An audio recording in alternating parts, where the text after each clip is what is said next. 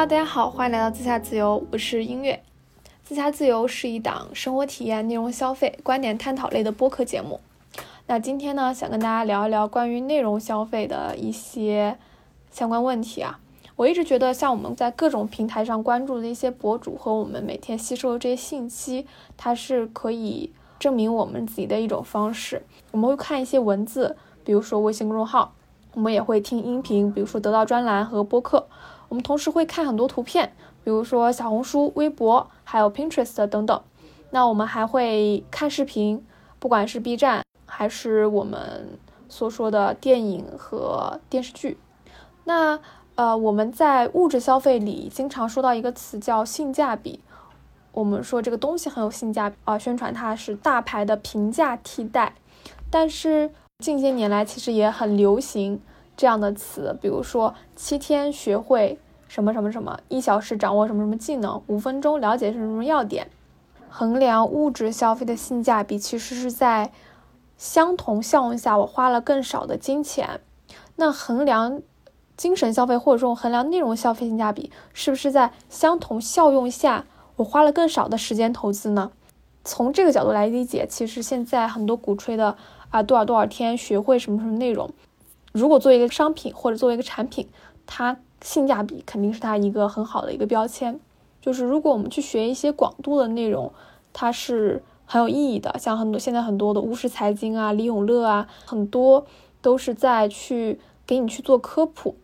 但如果我们要去做一个专的东西，我们需要深入学一些内容，必须是要在长期的时间投入下才能有深入的提高的。就比如说你去看这些基础的内容，它能帮你从零。提升到百分之五十吧，这样的一个水平，就像，比如说戴森的吸尘器和小米的吸尘器，其实，嗯，你一屋子灰总是能吸掉一部分，对吧？但是有些人他对这个吸多干净，或者说它的吸力的这个评判标准，他有一个很高要求，他必须要达到九十分，或者说他觉得只有这个品牌能配得上，就九十分的匠心能配上它的这个。这个个人的理念，他才会买戴森。那我们再从一些广度的内容上来说，其实二八理论也能在这里去应用。我花百分之二十的时间，我能提高到百分之八十，那剩下来百分之八十投入，它其实有一个呃，我们叫做边际效用递减。过了一个阶段，我再怎么怎么投入，我只能提高很少很少的部分了。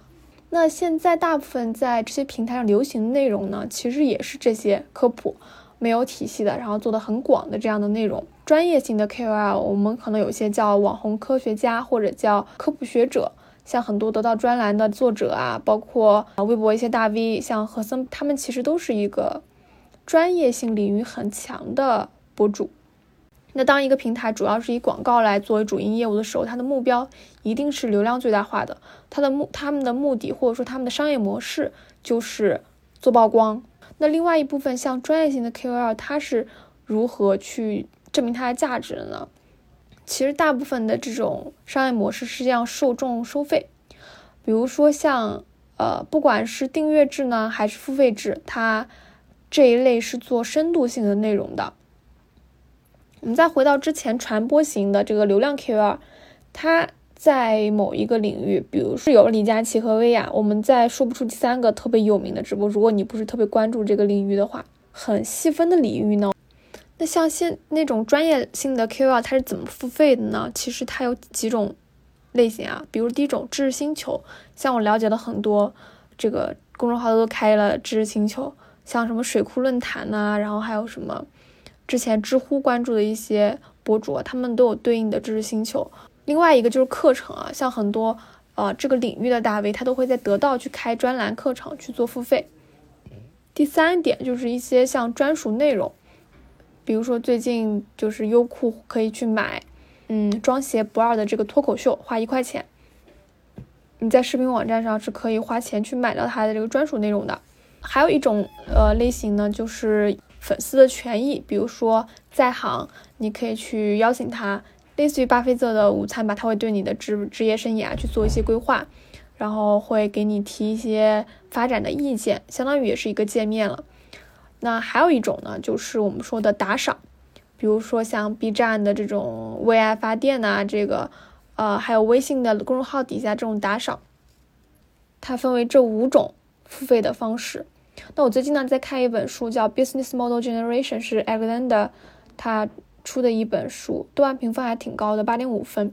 他也有对一个公司，一个公司如何获取现金流，一个是固定资产拍卖，第二个是使用的费用，第三个是订阅费用，第四个是租赁费用，第五个是授权费用，第六个是佣金，第七个是广告。那我觉得作为一个专业领域的 KOL 呢，他其实也是在利用这个商业模式去赚现金流。呃，比如说我们的知识星球，你作为一个会员，你是如何去你你可以获得更多的信息，你是一个身份的授权。那订阅费用呢？比如说得到专栏的订阅，我会不不断的发信息给你。然后佣金的话，这个应该是属于公众号，他会卖货。那卖货的话，其实也有一些佣金去返返点或提成，或者说他会放一些淘宝链接，那他点开这个淘宝链接，他是可以自然转到这个。上面的购买也会返还他的佣金的。那最后一种就是现在最主要的为一种形式了，就是做广告。那谈到做广告这一点呢，其实我有个好朋友，他之前是一个报社记者，然后现在是完全离职在做小红书这个平台。他之前跟我透露过，他一个月可能可以月收入七万块钱，就是来接这些广告。那他也一直想让我去做小红书这个内容，但是呢，没有把这个事情放在心上。因为我看了他的内容，他的内容确实非常吸引吸引我，很光鲜亮丽，每天有吃不完的美食，然后啊去各地旅游是非常好的。但是我好像，一个是我没有办法像他这样，可能有自己的政治工作嘛，我没有办法像他那样，就是吃很多东西去那么热爱去把这个内容去传达给别人，去感染别人。我是知道自己的局限性的，到这样的一个实验，就是你怎么找到自己真正热爱的事情，是出于内因，不是出于它的外因。有四个方式，第一个方式就是说，有个外星人告诉你，我现在直接就把做这件事的结果告诉你，你是不是愿意做？比如说我很喜欢健身，现在我直接就给你八块腹肌了，你是不是愿意继续去健身？如果不是，那你并不是热爱这个事情本身，你只是热爱这个有拥有腹肌的这个状态和结果，并不是享受这样的过程的。第二个就是说，如果可以给你无限资源去做，但是你不能和任身边任何人说，你是不是愿意做？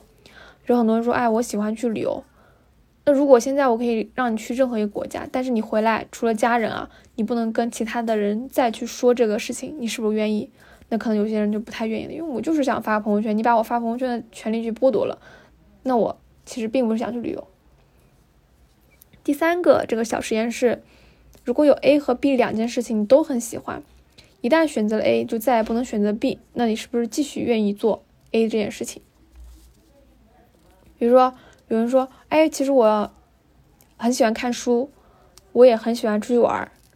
但如果你一旦让你在家一直看书，不跟你出去玩，或者说让你一直出去玩不跟你看书，你会选择什么？那相信对很多人来说，这是很明白了。我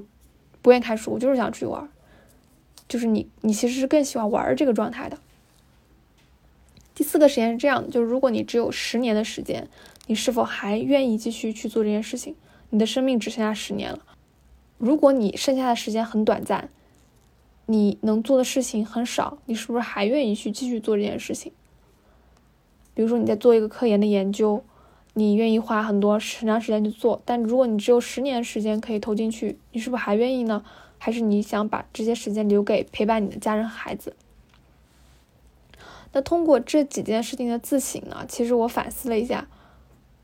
我为什么不能成为小红书博主，或者说我为什么没有能力成为小红书博主？因为我深刻的知道，我喜欢的那个是光鲜亮丽的生活，而并不是做这个过程。并且我觉得能赚到七万块钱是很好的，但是呢，我喜欢的是钱，而不是说做这个事情过。所以我觉得还是得找到自己很喜欢的东西，并且很享受的去做，而不是我一直盯着结果、盯着目标。比如说我一定要赚到钱，那我发一个帖子，我关心的是点赞量，关心的是评论量，而不是说我真正想去分享这件事情。我我是很想去做创造的。那现在很多人他是如何平衡这种，就是？做创造和赚钱呢，就是他有一个 day job 和一个 night job，就是我白天有一份工作，晚上有份有一份工作，有个兼职。而且越来越多的人是通过创造来塑造自己的。我之前有些朋友他去做了旅行博主，有些朋友呢去做那种潮牌博主，他去分享这些球鞋，然后会参加一些品牌的活动，分享一些穿搭。这是个男生哦，然后现在过得也很开心，因为他真的很热爱做这件事情。然后我后来就去又去思考了一下，就是一个平台的本身，它是去，因为它是有商业模式的嘛，它是趋利性的。我的广告投放，然后我的点击、我的转化，其实都是对于你一个主播的定性，对于一个你的 UP 主的定性。因为什么样的内容受欢迎，呃，如果我想到想要得到就是大的关注，我肯定会就发什么样的内容。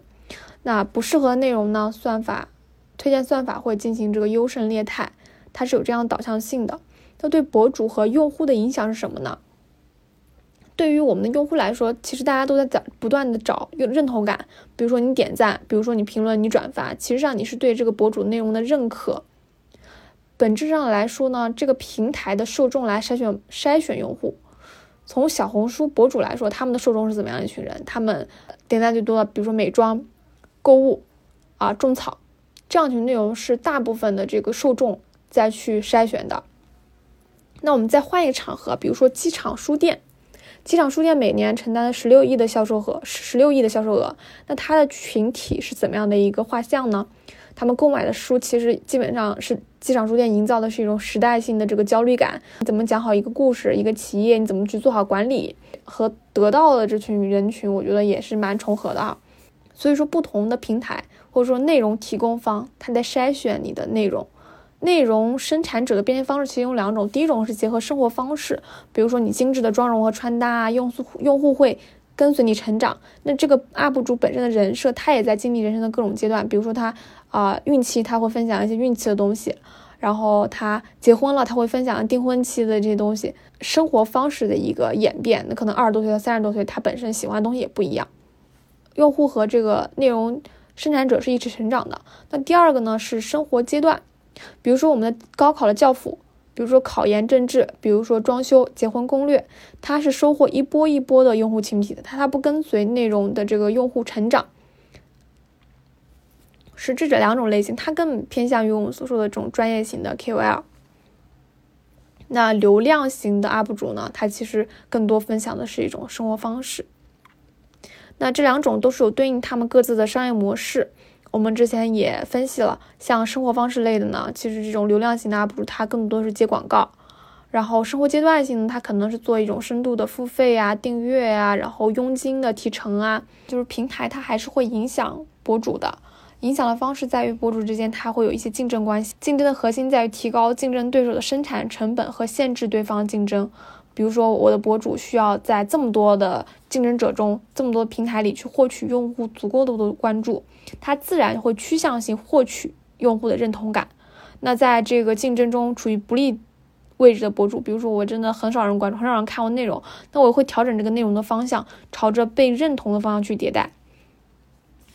那内容平台其实它也会影响这个用户，你的每一次点击和阅读，实际上是在用时间来投票。而用户群体的多寡呢，也表明着不同内容受欢迎的程度的这个不同。内容的种类没有好坏之分，但是内容的这个受众多和受众少，从商业的角度来说，是价值是完全不同的。像精准的细分用户和普通的大众用户都是有其存在价值的。比如说，精准的细分用户就针对这种专业型 KOL 的这个领域用户。那普遍大众用户呢，就是对于那种流量型博主，我是想要和他一起成长，一起变美，一起变好。那这个时代呢，很多用户都是免费的，但是对内容的选择，同时也是在对自己做内容标签的这样一个定义哈。在这样的一个时代呢，很多人都是说内容过载了，信息过载。其实最好的方式是建立起自己对信息过滤和信息筛选的这样的一个机制。另外第二点。啊，很多人都是在都在说，你读什么，你就是什么；你消费什么，你就是什么。那我们再提升一点，你在创作什么，你就代表着什么。当你拥有一个领域比较持续稳定的创作能力，就印证着你，你可以享受创作的快乐了。好了，今天就到这里，我们下期再见。